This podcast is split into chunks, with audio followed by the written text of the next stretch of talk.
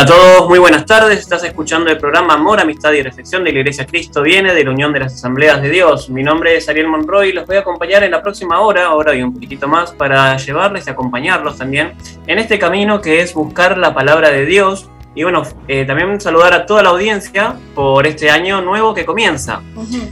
En la mesa nos acompaña la señorita Priscila Salcedo. Muy buenas tardes. Muy buenas tardes, Ariel. ¿Cómo andás? ¿Todo bien? ¿Y vos? ¿Qué contás de bueno?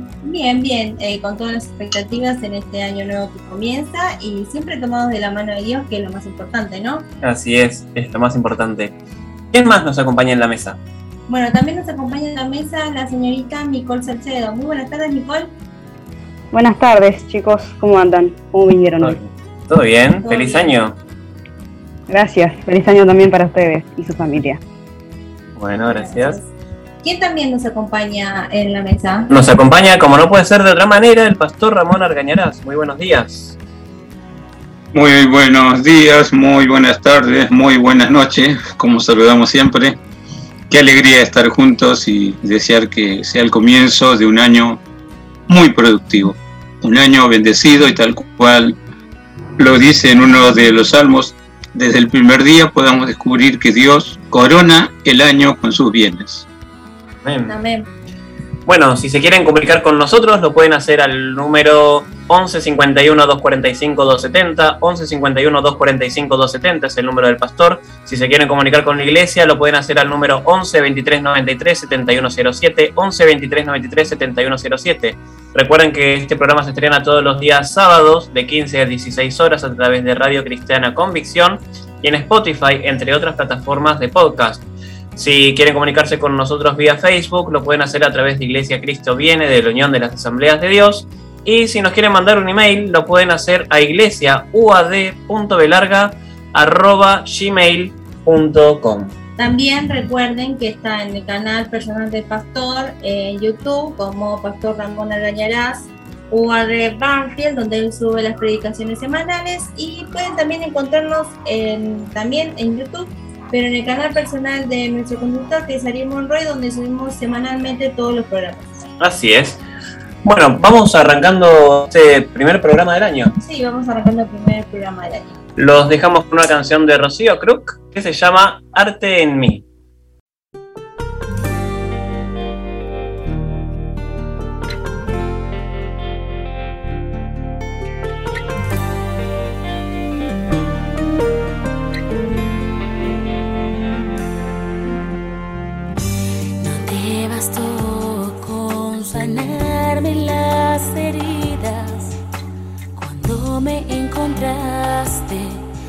Aquella vez tan moribunda. No solo te conformaste con levantarme, ahora sé que tienes arte para saber cómo restaurarme. Porque mis piezas han quedado tan pegadas como roca en la montaña. Cuando a tu nombre mi voz clamó y al mirar atrás es como despertar de un sueño tan amargo que me hizo llorar. Y mis ojos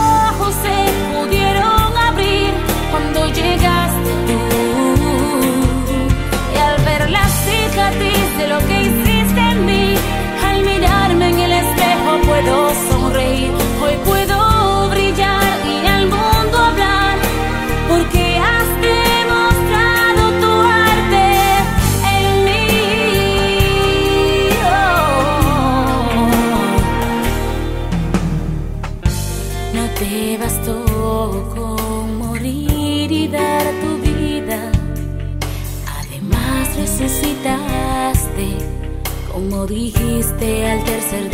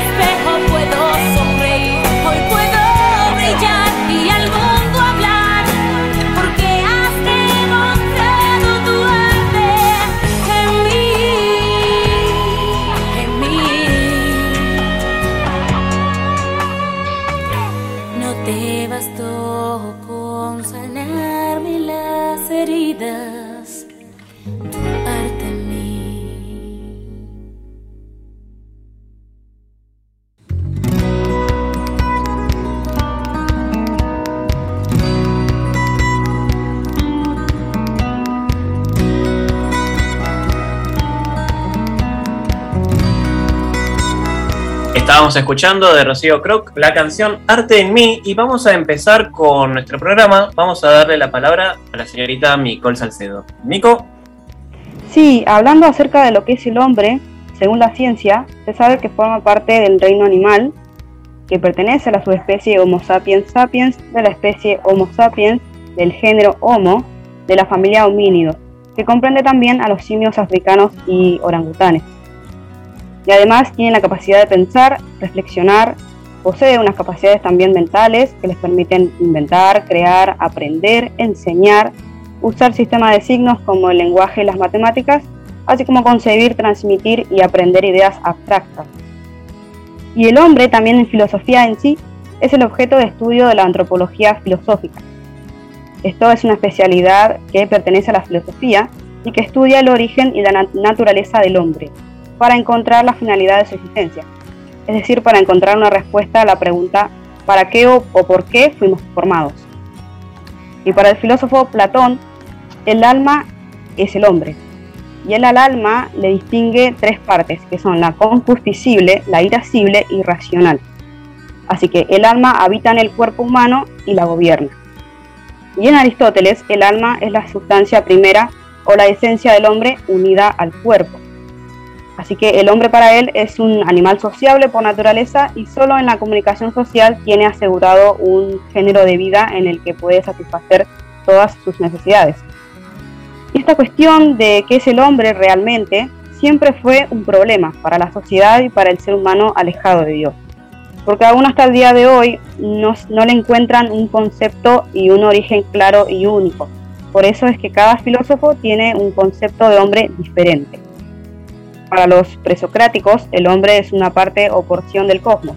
El cosmos es sinónimo de universo, así que entendían que el hombre es parte del universo y que está constituido por un cuerpo y un alma que es divina y fundamental.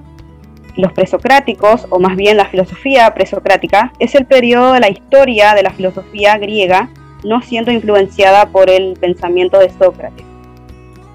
También para el filósofo Marx, el hombre es un ser real de carne y hueso y el resultado de las determinaciones históricas. Según él, el hombre se realiza modificando la naturaleza para satisfacer sus necesidades en un proceso dialéctico en el que la transformación es mutua. Así que el hombre no puede determinarse a partir del espíritu ni de la idea, sino a partir del hombre mismo, real, corpóreo, no es un ser abstracto. Es decir, que para Marx eh, en el hombre no se encuentra nada metafísico o espiritual. Él es lo que produce y cómo lo, lo produce. Y para Nietzsche, el alma del hombre no existe, solo es formado por el cuerpo. Y define al hombre como una etapa entre el mono y el superhombre. O sea que el hombre debe ser superado evolutivamente hablando.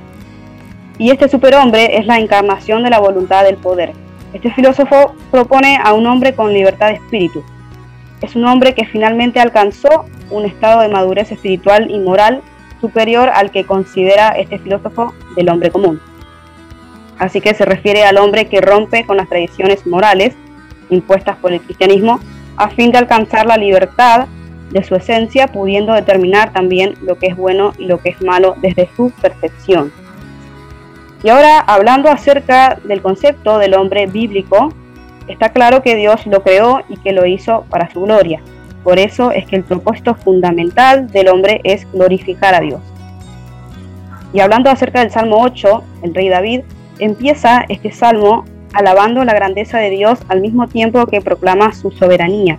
Lo que él escribió en este salmo es el resultado de una profunda y prolongada meditación en Dios, porque David expresa sus sentimientos de asombro, reverencia y gratitud a Dios por acordarse él del ser humano, por acordarse de uno que es tan débil, tan insignificante en este mundo que puede seguir siendo sostenido por Dios sin nosotros. Y la importancia que él le da al ser humano se explica en que el ser humano es la creación especial de Dios. porque a pesar de ser un ser débil e insignificante, menor que los ángeles, lo hizo a su imagen y semejanza. Esto es lo que nos hace estar en el lugar en el que estamos, teniendo su atención y siendo superior al resto de la creación. Porque en Génesis dice, entonces dijo Dios, hagamos al hombre a nuestra imagen, conforme a nuestra semejanza, y señoree en los peces del mar, en las aves de los cielos, en las bestias, en toda la tierra, y en todo animal que se arrastra sobre la tierra. Y creó Dios al hombre a su imagen. A imagen de Dios lo creó. Varón y hembra los creó. Así que el ser humano, tal como salió de las manos de Dios, era su imagen. Y por supuesto, había un abismo de diferencia y distancia entre los atributos divinos y las cualidades humanas. Pero el hombre, desde el momento en que le fue dado vida, sería poseedor de dones especiales no dados a los demás seres del mundo animal porque a sus facultades, de, eh, a sus facultades intelectuales, morales y espirituales, Dios añadió la conciencia de sí mismo y de su existencia, la personalidad y la capacidad de relación en el plano más elevado, el de la comunicación con Él. Así que, creado a su imagen, el hombre podía tener comunión con Dios. Pero la introducción del pecado rompió la relación del hombre con Dios y el propósito divino de nosotros glorificar a Dios se vio truncado. El ser humano perdió la dignidad en el momento en el que no quiso ser menor que Dios, sino que se dio a la tentación de la serpiente que le proponía ser igual a Dios. Y es verdad que a pesar de la caída seguimos haciendo maravillosos descubrimientos científicos y que seguimos teniendo el físico y los dones intelectuales que nos dio, pero al haber nosotros perdido la relación con Él, perdimos la honra, perdimos la moral y la santidad de Dios. Así que nuestra naturaleza está ahora caída, es vana, es maldita, es perversa e inmoral. Por eso es que sí fuimos puestos para administrar la tierra, pero lo que realmente hacemos es destruirla. Porque constantemente estamos escuchando acerca de la destrucción de la capa de ozono, el calentamiento de la tierra, la destrucción de bosques y selvas tropicales, la desertificación, la extinción de especies animales y la contaminación de los océanos no solamente se está destruyendo el mundo material, sino también el ser humano mismo, porque uno mismo, lejos de Dios, se autodestruye. Y todos los intentos que se hace por gobernar este mundo no viene haciendo otra cosa que llenar al mundo de guerras, de sangre, de miseria, lágrimas y destrucción. Y los, problemas también se multiplican en los matrimonios, en las familias, en los hijos, los mayores, la sociedad y la política. En la sociedad no hay algo que funcione bien pero aún a pesar de todo, de todo esto, Dios no abandonó su plan original para nosotros. Él solucionó nuestros problemas con el pecado y todas las graves consecuencias que esto trajo para nosotros mediante su Hijo, mediante Jesús, quien trajo al mundo el reino de Dios. Porque Jesús es Dios y llegó a ser hombre perfecto con la naturaleza divina de Dios para pagar por la culpabilidad de nuestros pecados y así podernos librar de la condenación eterna cuando Dios encarnó en su Hijo, fue hecho un poco menor que los ángeles. Esto es así porque los hombres, porque el ser humano, es inferior a los ángeles en fuerza y potencia. Pero después de que murió, resucitó y ascendió al cielo, fue coronado de gloria y honra por el padecimiento de la muerte. Así que Él ahora es la cabeza de una nueva raza de hombres, y todos los que se identifican con su muerte y resurrección son hechos a la imagen del Hijo para que Él sea el primogénito entre muchos hermanos. Así que esto quiere decir que un día seremos transformados a su imagen, bien sea en la resurrección o en el arrebatamiento de la iglesia. Estaremos con Él en su gloria unidos. Así que cuando Adán perdió la relación con Dios, perdimos nosotros la dignidad, pero ahora la podemos recuperar uniéndonos a Cristo. Bueno, qué lindo es lo que nos estaba compartiendo Nicole, una de las primeras preguntas existenciales que vamos a debatir en este, en este programa. Sí. Eh, debatiendo un poco acerca de, de, qué es el hombre, acerca de cuál es nuestro objetivo quizás en la vida, por qué existimos. Y bueno, es triste también reflexionar en parte, como nos estaba compartiendo Nicole, cómo el hombre autodestruye el planeta que Dios nos regaló. Sí y cómo se, autodestruye también, Exactamente, cómo se autodestruye cuando justamente está lejos de la luz y del calor de Dios. Exactamente. Bueno, eh, Pastor, ¿quiere agregar algo más? patriarca Job llega a mencionar algo referido a lo que estamos tocando como primer tema. En el capítulo 14, un solo versículo dice, el hombre nacido de mujer, corto de días y hastiado de sinsabores. Qué interesante es descubrir que más allá de lo que el mismo hombre caracteriza como la razón de su existencia, eso lo encontramos en los dichos de los filósofos, tanto antiguos o contemporáneos. Lo interesante es que la Biblia da por sentado que el hombre en su existencia va a descubrir no solo la razón de su vida, tiene la capacidad de modificar su entorno, pero también tiene la capacidad, al igual que su creador, de crear cosas. De allí nacen las ciencias y de allí uno puede ver cierto adelanto en culturas que reniegan del Evangelio y de la Biblia y de la historia de Jesús y del tema del bendito plan de la redención que Dios tiene en vigencia. Lo cierto es, Dios ama a su creación. Y cierro simplemente con lo que dice el Salmo 8, con la pregunta, ¿qué es el hombre? Para que tengas de él memoria. Pero sin embargo, Dios no solamente tiene memoria, sabe cómo guiar a cuál hombre o mujer se deja guiar por él. Y sin duda alguna, la vida tiene un propósito, aunque nadie lo quiera aceptar o pocos lo acepten. Un propósito divino. Bueno, vamos cerrando este primer bloque. Los dejamos con mensajitos y saludos de nuestros oyentes. Y los dejamos también con una canción de Zuleika Barreiro que se llama Que me falte todo.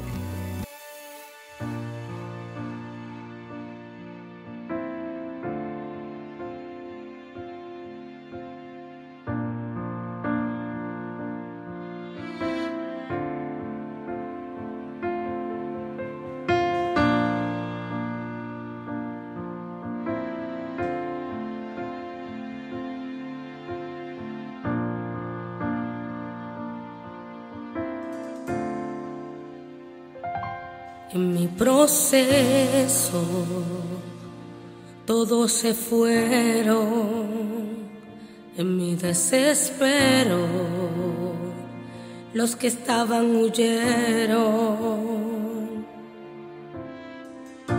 Pensé que sola estaría y que todo acabaría, que sería mi final. En el proceso pude comprender que el amor de Dios nunca deja de ser. Él dijo que conmigo estaría y su presencia me acompañaría.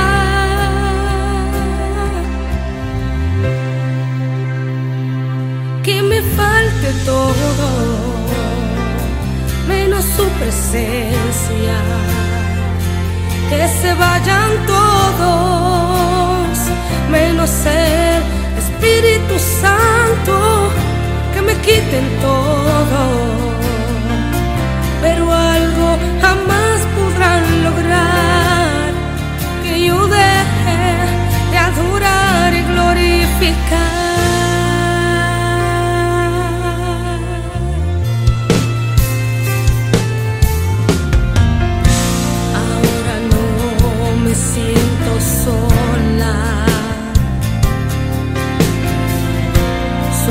De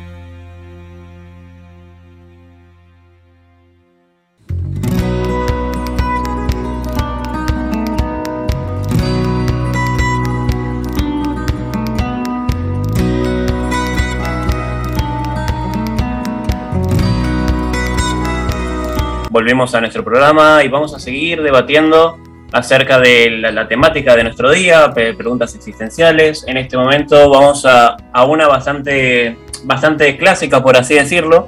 Es mucha gente se cuestiona, dice, y si Dios existe, entonces, ¿por qué nos enfermamos o, o qué es la enfermedad, no? Sí. Bueno, en Juan, capítulo 9, de versículo 1 al 15, Jesús sana a un ciego de nacimiento, ¿no? Y la Biblia nos dice, al pasar Jesús vio a un hombre ciego de nacimiento y le preguntaron sus discípulos diciendo, Rabí, ¿quién pecó, este o sus padres, para que haya nacido ciego? Respondió Jesús, no es que pecó este ni su padre, sino para que las obras de Dios se manifiesten en él. Me es necesario hacer las obras del que me envió entre tanto que el día dura, la noche viene cuando nadie puede trabajar. Entre tanto que estoy en el mundo, luz soy del mundo. Bueno, los discípulos veían a este hombre como un acertijo eh, sin resolver, ¿no? Pero Jesús lo veía como una persona que sufría y necesitaba alivio. Nosotros eh, seguimos sospechando que cuando hay alguien que sufre más allá de lo normal es porque es alguien que peca más allá de lo normal. Los discípulos lo creían así al grado que se preguntaban si este hombre era un pecador empedernido, alguien que aún había pecado antes de nacer. Jesús responde la pregunta sin contestarla. La respuesta de Jesús fue, no vine para contestar estas preguntas, pero para hacer el trabajo de Dios y aliviar tanto sufrimiento mientras puedo, ¿no? Esa fue la contestación. sí, hay que tener en cuenta que muchas de las cosas que suceden en, en el mundo no son a causa de no son no son a causa de pecado no son a causa de que de que Dios es perverso eh, quizás hay veces que el mensaje que se quiere transmitir es otro, Pero nosotros no lo vemos en nuestra mente fina, como siempre repetimos. Claro, en nuestra mente fina quizás no entendemos las cosas que suceden, no entendemos por qué Dios permite tanta hambre en el mundo, quizás no entendemos por qué tal y cual persona se enferma y apenas nació, como decimos en nuestra mente finita, dice, pero una persona, un bebé que nació hace 10 minutos, no puede ser que tenga una patología tan severa. ¿Qué pecado cometió? O un bebé que no llega a nacer. O un bebé que no llega a nacer. No es que eh, exista pecado en él, sino que los propósitos de Dios son diferentes y quizás nosotros no los entendemos. Bueno, esta respuesta de Dios de que Él no, no viene a contestar esas preguntas existenciales, ¿no? Eh, es una respuesta consistente en el libro de Job, que en ocasiones Dios intencionalmente nos deja sin el conocimiento en relación a la fuente o a la razón detrás del dolor. Es posible que en Juan capítulo 9 pudiera ser expresado así, ni sus padres pecaron sino para que las obras de Dios se manifiesten en él me es necesario hacer las obras. Y nosotros nos preguntamos, ¿por qué suceden estas cosas malas? Bueno, en general, porque vivimos en un mundo caído. Hay que que claro eso. Un mundo dispuesto a servir a Satanás y al pecado. Y entre tanto que el día dura, si descuidamos nuestras oportunidades para servir, pueden perderse para siempre, ¿no? A eso nos referimos con respecto eh, a estas situaciones que a veces nosotros no entendemos, pero nosotros tenemos que tener eh, en cuenta que nosotros vivimos en el mundo de, por así decirlo, no, por así decirlo no, pero vivimos en el mundo donde reina Satanás, ¿no? Porque este no es el mundo de el reinado de Dios. Y bueno, nuevamente hay una pregunta que también se hace, dice, bueno, a los, cristianos tampoco les va a suceder. Y bueno, no es que, no es que hay un, filtro de que a las personas cristianas nada les sucede o que a las personas buenas nada les sucede, no. Las cosas malas le suceden tanto a las personas malas como a las personas buenas, a las personas cristianas y a las que rinden culto a Satanás. Eh, esa es una regla general para todos. La diferencia es que nosotros que contamos con una protección especial que es la de Dios. Pero bueno. Eh, siguiente pregunta sería si el, el pecado se transmite de una generación a otra. En Romanos capítulo 7, versículo 14 al 25 vemos, porque sabemos que la ley es espiritual, mas yo soy carnal, vendido al pecado, porque lo que hago no lo entiendo, pues no hago lo que quiero, sino lo que aborrezco. Eso hago. Y si lo que no quiero, esto hago, apruebo que la ley es buena. De manera que ya no soy yo quien hace aquello, sino el pecado que muere en mí. Y yo sé que en mí, esto es, esto es, en mi carne, no muere el bien, porque el querer el bien está en mí, pero no el hacerlo. Porque no hago el bien que quiero, sino el mal que no quiero. Eso hago y si hago lo que no quiero, ya no lo hago yo, sino el pecado que mora en mí. Así que queriendo yo hacer el bien, hago esta ley, que el mal está en mí, porque según el hombre interior me deleito en la ley de Dios, Pero veo otra ley en mis miembros que se revela contra la ley de mi mente y que me lleva cautivo a la ley del pecado que está en mis miembros. Miserable de mí, ¿quién me librará de este cuerpo de muerte? Gracias doy a Dios por Jesucristo Señor nuestro, así que yo mismo con la mente sirvo a la ley de Dios, más con la carne a la ley del pecado. Bueno, este, este pasaje que es bastante tipo un trabalenguas, eh, nos indica algo bastante claro. Nuestro cuerpo es carnal y está como bastante inclinado al pecado, pero nosotros con la mente, con nuestra mente, sabemos cuáles son las leyes que debemos de obedecer. Y es, es fácil eh, caer en el pecado justamente porque somos carnales, pero conociendo la palabra de Dios también tenemos cierto sentido de, arrepentimiento y de saber cuál es el camino correcto que cada uno debería, debería de tomar. Bueno, eso es una cosa importante que nosotros eh, a veces eh, realizamos pecado, porque no hay pecado blanco y pecado negro, hay pecado. Y por ahí lo hacemos de manera inconsciente, por ejemplo, una palabrota, un mal pensamiento, hablamos mal de alguien, eh, pecamos con los ojos, pecamos con la mente, eh, pecamos con la boca o con nuestras acciones. Entonces nosotros como cristianos siempre tenemos que pedir perdón a Dios para que no solamente perdón por los pecados que cometemos, sino que nos ayude a mejorar para no volver a repetirlos. Para no volver a caer. Claro, para no volver a caer en ese pecado y que siempre nos esté limpiando nuestra mente, nuestra alma y nuestro corazón. Bueno, la palabra carnal eh, simplemente significa de la carne y Pablo reconoce que una ley espiritual no puede ayudar a un hombre carnal. Carnal usa la antigua palabra griega, sarkikos, el cual significa caracterizado por la carne, y habla de la persona que puede y debe hacer cosas de manera diferente, pero que no las hace. Pablo ve esta carnalidad en sí mismo y sabe que la ley, a pesar de que es espiritual, no tiene la respuesta para su naturaleza carnal. Pablo está en servidumbre al pecado y la ley no le puede ayudar. Él es como un hombre que ha sido arrestado por un crimen y que ha sido arrojado en la cárcel. La ley solo le puede ayudar si él es inocente. Pero Pablo sabe que él es culpable y que la ley está arguyendo en su contra y no a su favor. Aun cuando Pablo dice que él es carnal, esto no significa que él no es un cristiano. Su conocimiento de su carnalidad es evidencia de que Dios ha hecho una obra en él es, bueno destacar esto, que uno reconoce que está en error, uno reconoce que está en pecado, porque Dios lo está ayudando a darse cuenta de eso. Y bueno, es el Espíritu de Dios que mora en él, que tenga este poder de, discernimiento, ¿no? Sí. Bueno, hay a veces que hablando entre hermanos o entre familias, decimos es peor el pecado de aquel, esa persona que ya aceptó a Dios y sigue pecando que aquel que por ahí no aceptó a Dios, pero peca. En Ezequiel capítulo 18 vemos, vino a mí palabra de Jehová diciendo que, ¿qué pensáis vosotros los que usáis este refrán sobre la tierra de Israel? ¿Qué dice los padres comieron las uvas agrias y los dientes de los hijos tienen la dentera? Vivo yo, dice Jehová el Señor, que nunca más tendréis por qué usar este refrán en Israel He aquí que todas las almas son mías, como el alma del Padre, así el alma del Hijo es mía. El alma que pecare, esa morirá. Bueno, algunas personas del pueblo de Judá creían que estaban siendo castigados por los pecados de sus antepasados y no por los suyos propios. Ellos pensaban de esta manera porque era lo que enseñaban los diez mandamientos. Ezequiel enseñó que la destrucción de Jerusalén era debido al deterioro espiritual en generaciones y generaciones previas. Pero esta creencia en la vida corporativa de Israel condujo al fatalismo y a la irresponsabilidad.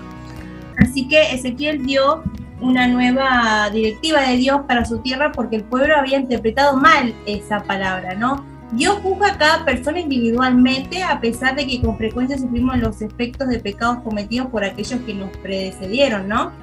Dios no nos castiga por el pecado de otros y no podemos utilizar los errores de la gente como excusa por nuestros pecados cada persona es responsable ante Dios por sus acciones. Eso es algo importante a recalcar, porque hay gente que por ahí dice, no, yo vengo maldecida porque mi tatarabuela hizo una maldición y entonces toda mi familia les pasó tal cosa y ahora me va a tocar a mí. Y bueno, cada alma es diferente. Cada alma es diferente, pero a veces suceden que pasan esas cosas, pero nosotros como hijos de Dios tenemos que pedirle a nuestro Señor y Padre Celestial que se rompan esas cadenas del diablo, ¿no? Porque hay a veces que no, no es el pecado de la otra persona, sino son ataduras que realizaron antepasados nuestros que se afecta un poco a las generaciones, pero no a que esa generación que realmente acepta al Señor y se postra ante su diestra y le entrega su alma por completo, ¿no? El diablo no tiene manera de, de arrebatar esa alma que ya el Señor tomó para sí. No tiene permiso. Sí. Pastor. Sí, habría para agregar muchas cosas. Y de hecho, lo sencillo para entender, la Biblia dice que hay hombre natural, hay hombre carnal y hombre espiritual. Pero de, las de las tres categorías dice que el espiritual conoce y puede juzgar las cosas completas, sean tanto espiritual, carnal y natural. ¿Por qué? Porque es una facultad que Dios delega al reavivar el espíritu. Si se ignora que el hombre no solamente es carne, sino que también tiene espíritu y alma, entonces nunca voy a entender nada de Dios, porque lo de Dios se entiende con la luz del Espíritu Santo del mismo Dios. Entonces uno puede descubrir por la palabra del Señor tantas cosas y aún descubrir respuestas a las a cualquier pregunta que se me ocurre, hasta como decimos en este programa, preguntas existenciales. Porque una cosa es tener luz de Dios y otra cosa estar todavía en oscuridad. Por supuesto hay mucho más para hablar y al final en la reflexión que daré voy a incluir un poquito más de este tema. Amén. Amén. Bueno, vamos cerrando este bloque, vamos a seguir escuchando mensajitos. Lo dejo con una canción de Alex Zurdo que se llama Un día mejor.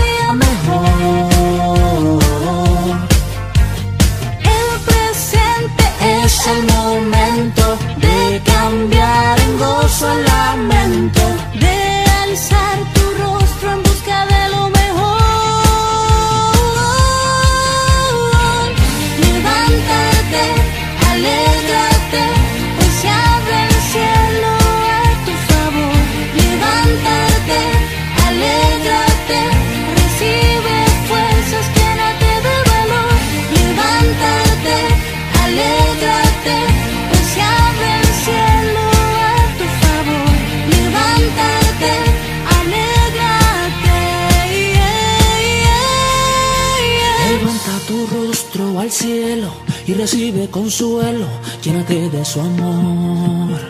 Levanta tu rostro al cielo y aunque pases por fuego, no sentirás dolor.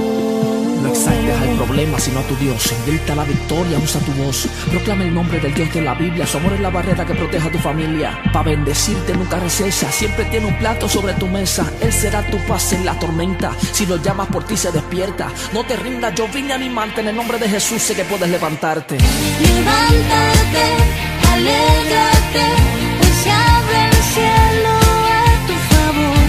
Levántate, alégrate.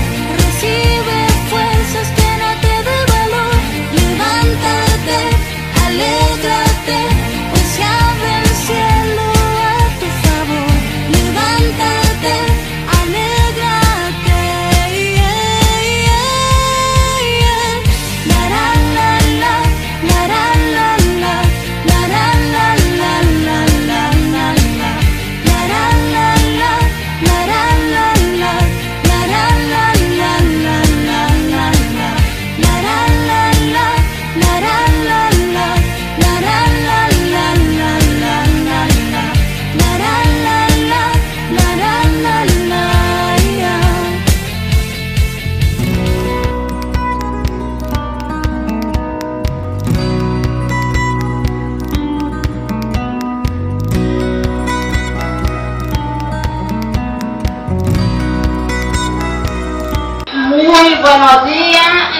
video está siendo grabado para mandar a la ciudad de Buenos Aires.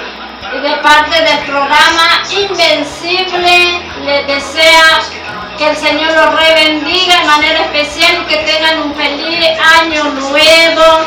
Los saludo a los siervos del Señor, a Mario Barone y su esposa Mónica. Los abrazo en el nombre de Jesús, le bendigo y que tengan un año próspero. También saludo allí al pastor Carlos Potoki y familia, les envío muchas bendiciones y también que el Señor le dé victoria en todas las áreas. También saludo a, mi amigo y pastor Ramón Cerda y familia, que el Señor los rebendiga, un abrazo amigo y que tengan un feliz año nuevo y que el Señor te dé victoria en tu vida. También saludo en esta mañana en el nombre del programa Invencible, allí a mi prima Marcela Argañarás de la Ferrer, que el Señor le bendiga también a mi tía Jacinta Argañará, bendiciones tía, que el Señor le rebendiga, también saludo a mis dos sobrinos, a Pablo Ariel, alias Chucky, y a Nico, que han sido de bendición en nuestro hogar, les envío mil bendiciones y que este año sea lleno de felicidad.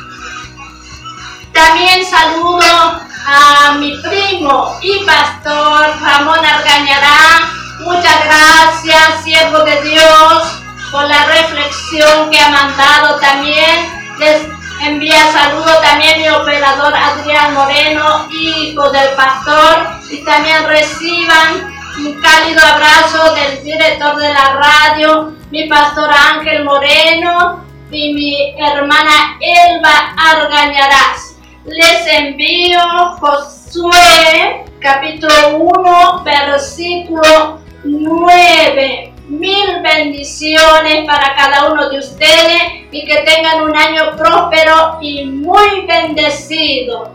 Amén. No hay otro lugar donde quiera estar más que en tu presencia. No lo hay a que comparar.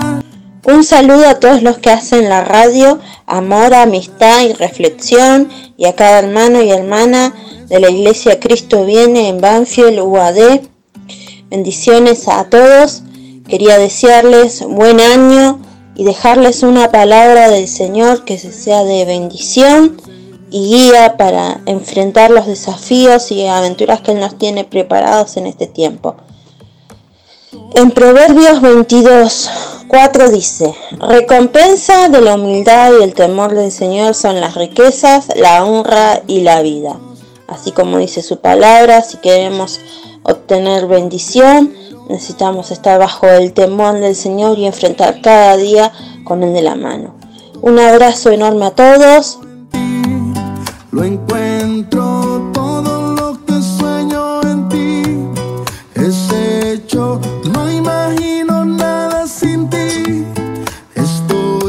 Hola chicos, bendiciones.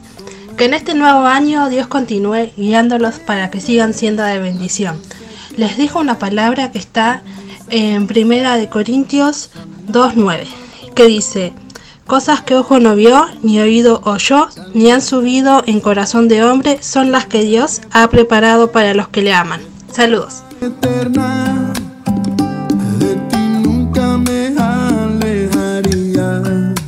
Soy la hermana Lili, quiero saludar a mis hermanos de la Iglesia Cristo Viene, a la audiencia que semana a semana están escuchando el mensaje radial, a los hermanos que hacen la radio y a amigos eh, oyentes. Bueno, quiero agradecer por este año que, que ya se va, que ya cierra 2021. Eh, realmente la mano de Dios ha estado sobre mí, sobre mi familia, cuidándonos y, todas las promesas de Dios eh, en su palabra eh, se han cumplido. El Señor ha sido fiel con nosotros, cuidándonos, protegiéndonos y prosperándonos también. Bueno, no solamente agradecimiento de mi parte y bueno, desearles a todos una, un feliz cierre de año y, y bueno, eh, este 2022 que sea de bendición eh, para todos ustedes. Gracias. Hola pastor, no sé si se va a escuchar, pero este, quiero este, muy buenos días por, por este, quiero saludar a mis hermanos, este, saludarlos a todos con la paz del Señor, darle gracias por este hermoso día que nos da para vivir y también quiero ser agradecida a Dios por todo lo que ha hecho no solo para conmigo, sino para con toda mi familia, con todos mis hermanos, por verlos, por este, estar siempre este, reunidos y poder estar juntos. Eso es lo mejor, eso es lo más hermoso que puede haber. Estar todo en familia. Este, quiero darle gracias a Dios por este año que se va, eh, todo lo que ha hecho por, por nosotros, por nuestra familia, por mí, y darle gracias por, por la ayuda, porque hasta aquí me ayudó el Señor. Digo así porque eh, todavía el año que viene faltan horas, falta muy poquito, nada ya, pero todavía le pertenece a Él. Entonces es hoy y estas horas que faltan y el, darle gracias a Él, el alabar su nombre continuamente. Hermanos, quiero saludarlos y que en, esa noche, el 31, cuando estamos todos en familia, unir nuestro espíritu para poder orar uno por los otros y por el mundo también. Dios los bendiga, hermano. Dios los bendiga. Los amo, los amo en el Señor.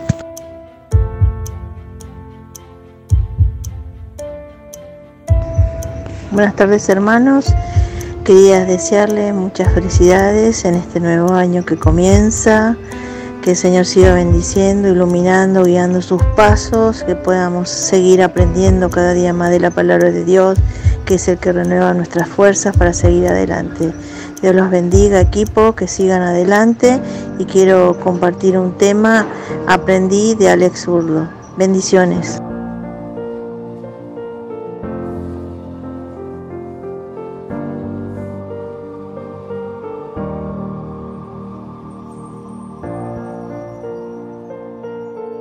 Uh huh.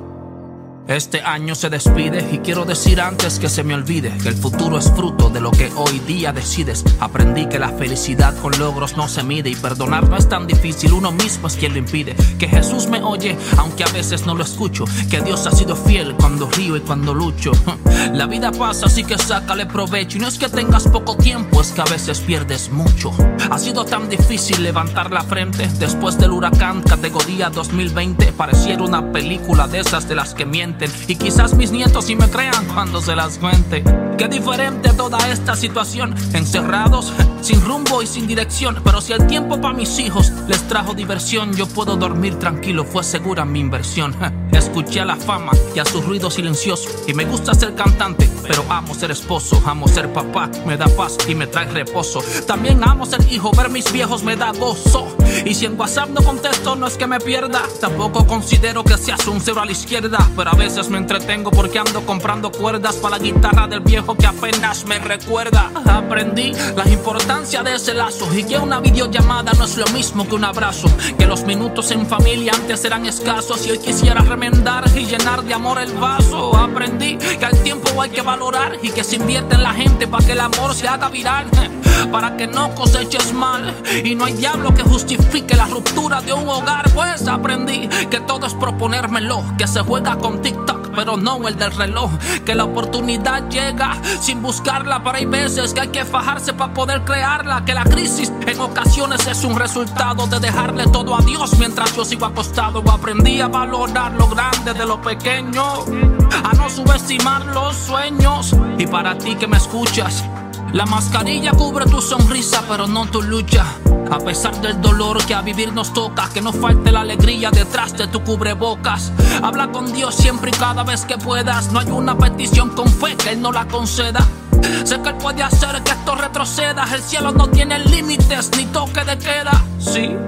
Muchas lágrimas cayeron, seres queridos que no están y este año se fueron. Pero la fe mueve montañas y si Cristo te acompaña te dará la fuerza para empezar de cero. No es que le reste importancia lo que perdimos, pero hubo muchas ganancias en lo que aprendimos. La incertidumbre no podrás reconocerte, no te mató, te hizo fuerte. He aprendido a reír cuando todo está bien y también cuando algo anda mal. Aprendí a no afanarme por nada, que las pruebas no son el final. Aprendí a no quedarme en el suelo, que el proceso solo es temporal. Tú de arriba me mandas consuelo y no cambia, siempre eres igual.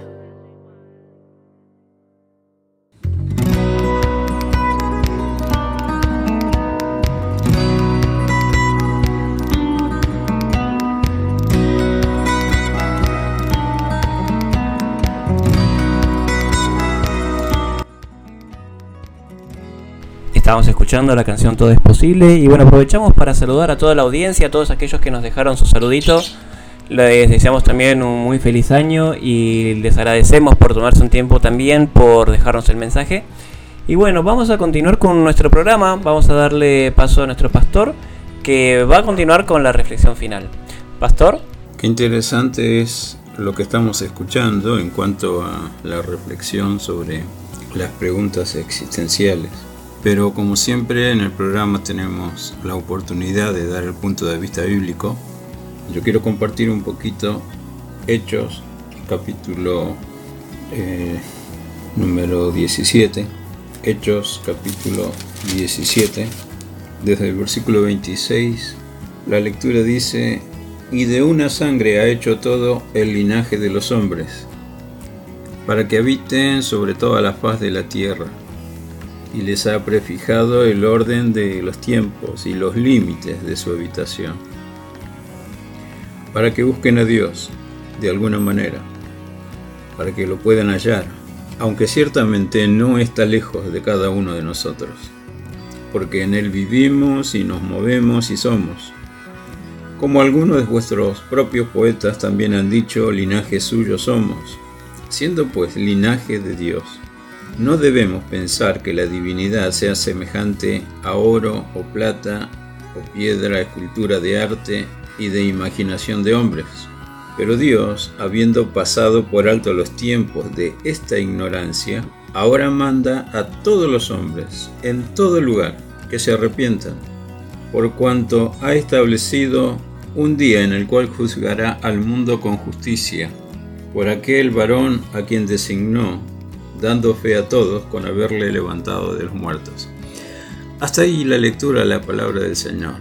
Teniendo en cuenta lo que ya hemos oído en cuanto a ciertas preguntas existenciales que podemos encontrar aquí en la tierra, precisamente en la humanidad, y algunas de ellas, ¿por qué nací? ¿Para qué existo? ¿Cuál es el propósito? ¿Por qué la enfermedad? ¿Por qué la guerra?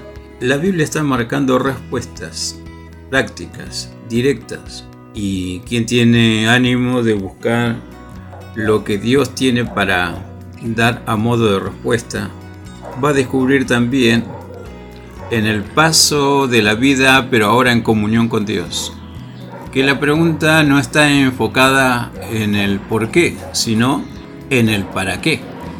Hay propósitos nobles y definidos, tal cual la simple lectura de lo que termino de leer de Hechos está marcando que nos vamos a referir brevemente en algunos minutos. Pero siendo que tiene un tinte filosófico toda la estructura del programa, es bueno tener algunas consideraciones. Y si quieres verlo aparte de lo que enseña la Biblia, es el simple saber del hombre. La idea es, a partir del renacimiento, se comienza a, a cambiar el concepto del ser humano.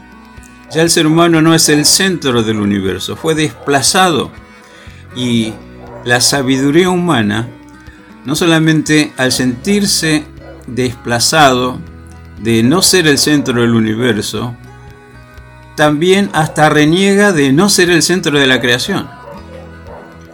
Algunos dicen, bueno, fue la capacidad pensante del hombre con la revolución científica, las nuevas teorías, pero la misma ciencia, lejos de Dios, está hablando de heridas narcisistas al orgullo humano.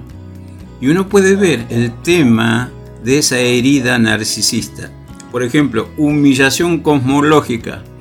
Antes se pensaba que el centro del universo era la Tierra. Ahora, la idea que vino con los pensamientos de Nicolás Copérnico allí por el siglo XVI mostró que el mundo no era el centro del universo, sino que como tantos otros astros tiene órbita y gira en una cosmovisión general que solo Dios ha determinado y el hombre recién está redescubriendo. Humillación cosmológica. Se cambia el sentido, qué es el centro y qué es lo que rodea. La Biblia está marcando que por lo menos la ciencia ha corroborado. La Tierra gira en torno a su órbita alrededor del Sol y a su vez tiene momento de traslación. Entonces el ser humano encontró su primera afrenta, su humillación cosmológica. Si hablamos de una segunda humillación, la humillación biológica. Un tal pensador llamado Sigmund Freud expone que a través de la teoría de la evolución de Darwin, entonces el ser humano es considerado como un ser creado a imagen y semejanza de Dios, pero dentro de un marco evolutivo. Deja de ser la razón de la creación para la teoría que está marcando de humillación biológica. Darwin y su mentor Freud están diciendo se destruye la idea para explicar que el ser humano se encuentra emparentado con Dios. Si es producto de una mera evolución. Lo vamos a hablar, simplemente estoy marcando humillaciones. Una tercera humillación es la humillación psicológica que va a la par de la anterior. Allí se dice que el hombre con su ego no hace más que satisfacer sus más bajos instintos su propia conciencia en una percepción íntima e interna, le convierte en un ser superior o en un pobre ser. Se ha inventado el método del psicoanálisis para mostrar que el ser humano tiene que aprender a descubrir sus limitaciones. Ya no es el dueño de su propia voluntad, sino que está condicionado por factores externos que hay que descubrir y aprender manejar. Una cuarta herida, una cuarta humillación a nivel general del conocimiento extra bíblico tiene que ver con nuestro tiempo, con la era de la cibernética. El problema que las máquinas inventadas por el hombre puede caber la posibilidad que dejen de depender de la mente humana y puedan pensar por sí misma y pueden desplazar al ser humano como centro de la creación. Simplemente son ideas. La Biblia está marcando algo diferente y volvemos a Hechos. Hechos de los Apóstoles, que es el único libro histórico del Nuevo Testamento, está diciendo que Dios de una sangre ha hecho todo el linaje de los hombres. Y dice, para que habiten sobre toda la faz de la tierra, y les ha prefijado el orden de los tiempos y los límites de su habitación. Lo mismo que el patriarca Job, capítulo 14, dice, el hombre nacido de mujer, corto de día y harto de sinsabores. Y si Dios no marca un límite para su vida, hasta dónde llega, el ser humano sería capaz al igual que nuestro adversario el diablo, de destruir todo lo bello, todo lo hermoso que nuestro Dios ha creado para la humanidad. Dios pone límites, Dios todo lo permite, Dios todo lo conoce, pero no aprueba todo lo que hace cada ser humano. Y la Biblia, la revelación de Dios, dice que ese límite está para que el hombre se dé cuenta que necesita a Dios.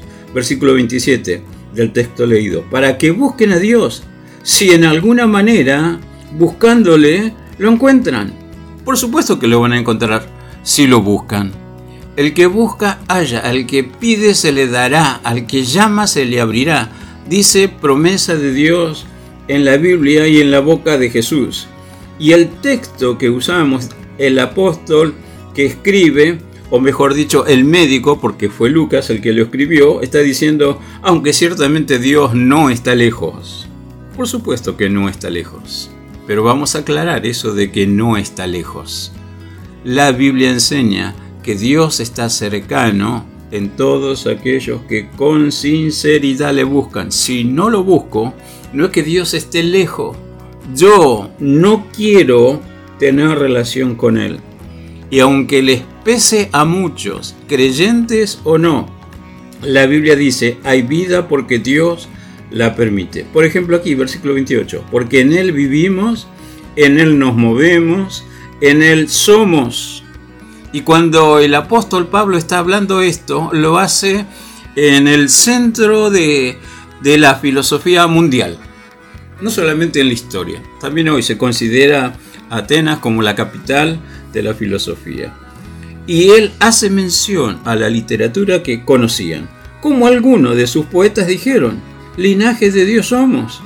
Entonces, si el conocimiento de Dios como divinidad, como un ser supremo, está en ustedes, ahí Pablo introduce su exposición para presentar al Dios vivo. Si Dios es lo más alto, no debemos pensar que la divinidad es semejante a oro, plata, piedra, escultura de arte, de imaginación de hombre. Es la Biblia la que dice, cuando reniego de Dios y le doy la espalda a Dios, me, invento un Dios. Y no sé la forma que se me ocurre en el momento, puede ser forma de ave, de, de serpientes o de cuadrúpedos. Eso dice la escritura.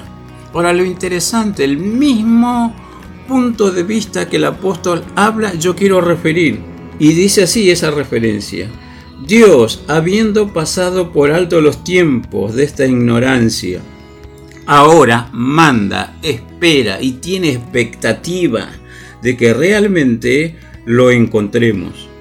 Y el único eh, requisito de Dios para encontrarle es así, que se arrepientan de su vida lejos de su presencia.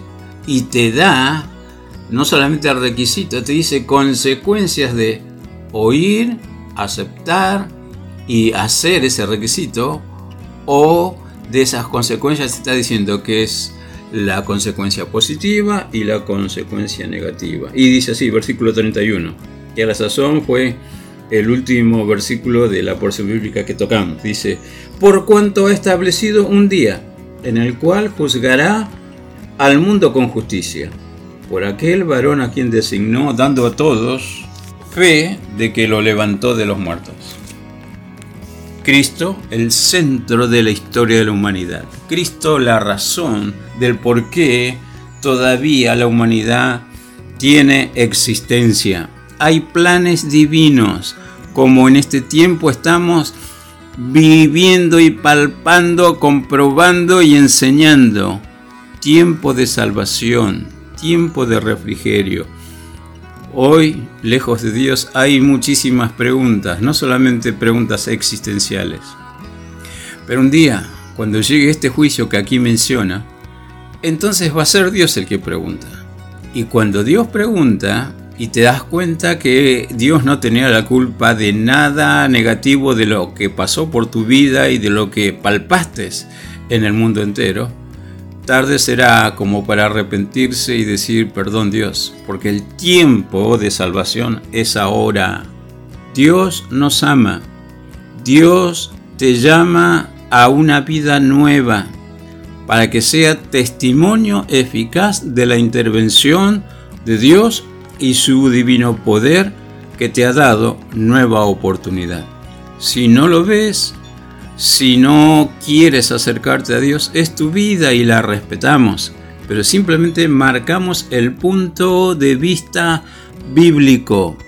Dios nos llamó a esta vida no para ser triste espectáculo de impotencia o triste y espectáculo de miseria. No, todo lo contrario. Dios tiene expectativas muy nobles y por lo tanto muy santas que tienden a llevar al ser humano a la abundancia, a levantar su cabeza y enseñarle a vivir como verdadera corona de la creación de Dios. Me faltaría el tiempo porque me gustaría hablar y hablar dando respuestas a ciertas preguntas que martirizan a muchos.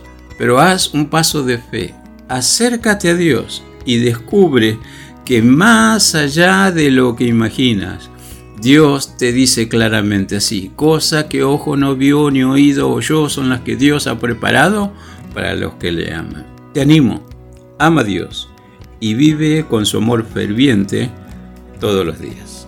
Hasta aquí la reflexión. Pero como es parte del último programa del 2021 y se va a escuchar también en el 2022, yo te invito a que vivas este nuevo tiempo buscando de Dios, recibiendo de Dios y también aprendiendo a compartir toda la bendición que Dios quiere darte. Por supuesto, hay expectativas renovadas para un nuevo año, pero como todos los años, como hijos de Dios, aprendemos a corresponder responsablemente a cada bendición que Dios nos da. Hay expectativas para progreso de nuevas oportunidades. Algunos retomarán su carrera universitaria o estudios similares o un nuevo trabajo, una nueva casa, no sé. Pero también tenemos que ver, estamos en el mundo y en el mundo, por ser mundo, también hay mucho dolor y angustia. Aunque no queremos, también vamos a ver cómo parten nuestros seres queridos, nuestros amigos, nuestros conocidos, la gente que de alguna manera influye sobre nosotros, porque es parte de la vida. Pero el tema es, mientras vivo, que Dios me asista con su misericordia para honrarle como corresponde. Los saludo a todos con la paz de Dios, deseando lo mejor de Dios para todos aquellos que nos escuchan. Abrazo virtual, Dios los siga bendiciendo. Hasta la próxima. Bueno, pastor, hasta la semana que viene entonces. Y bueno, también saludos a Nicole. Hasta la semana que viene, chicos. Que tengan linda semana. Y nos despedimos hasta la semana que viene, Pipi, ¿no? Hasta la semana que viene, Ari, y que tengan un buen comienzo de año. Bueno, muchas gracias. Igualmente saludo a toda la audiencia, que tengan el mejor de los años y bueno, bendiciones para todos. Los dejamos con una última canción de Jurisa que se llama Amarte solo a ti. Que tengan un excelente año.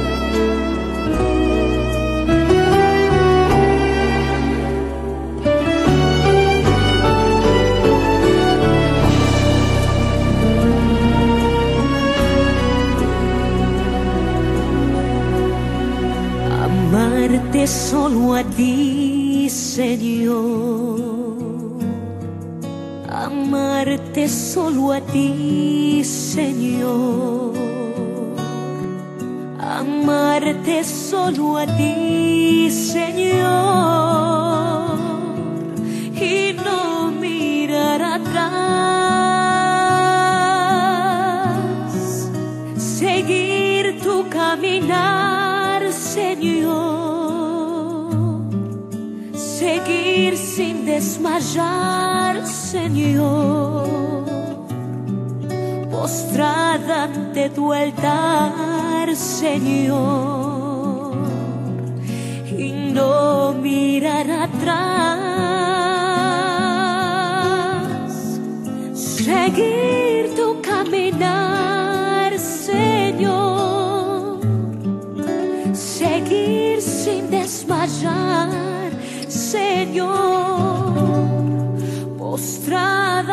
tu altar, Señor, y no mirar atrás.